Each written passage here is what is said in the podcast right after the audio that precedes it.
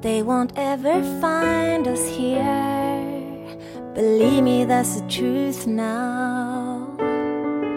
It's not that hard to disappear. You just got to know how.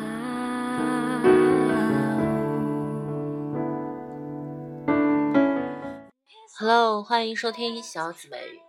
今天呢，我们来说两个音标，一个是 a， 一个是 a。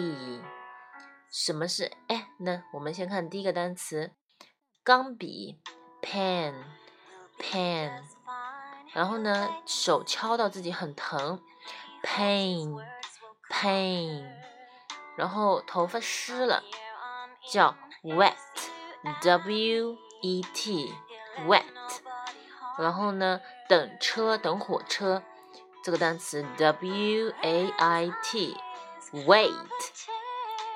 考试呢，test，t e s t，test。尝尝汤的味道，taste，taste。那么呢，放一点胡椒粉，pepper，pepper。然后一张纸，paper。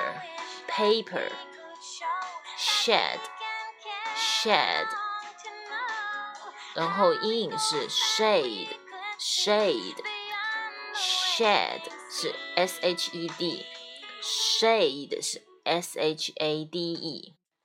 那么我们把前面说过的每个单词对应的读一遍：pen, pen, pain。pain, wet, wet, wait, wait。接下来我们读一遍：test, taste, pepper, paper, shed, shade。你都学会了吗？欢迎大家来跟读哦。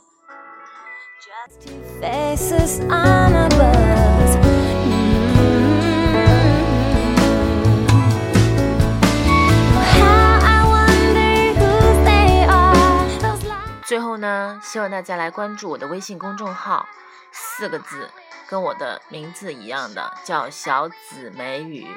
OK，拜拜，That's for today. See you next time.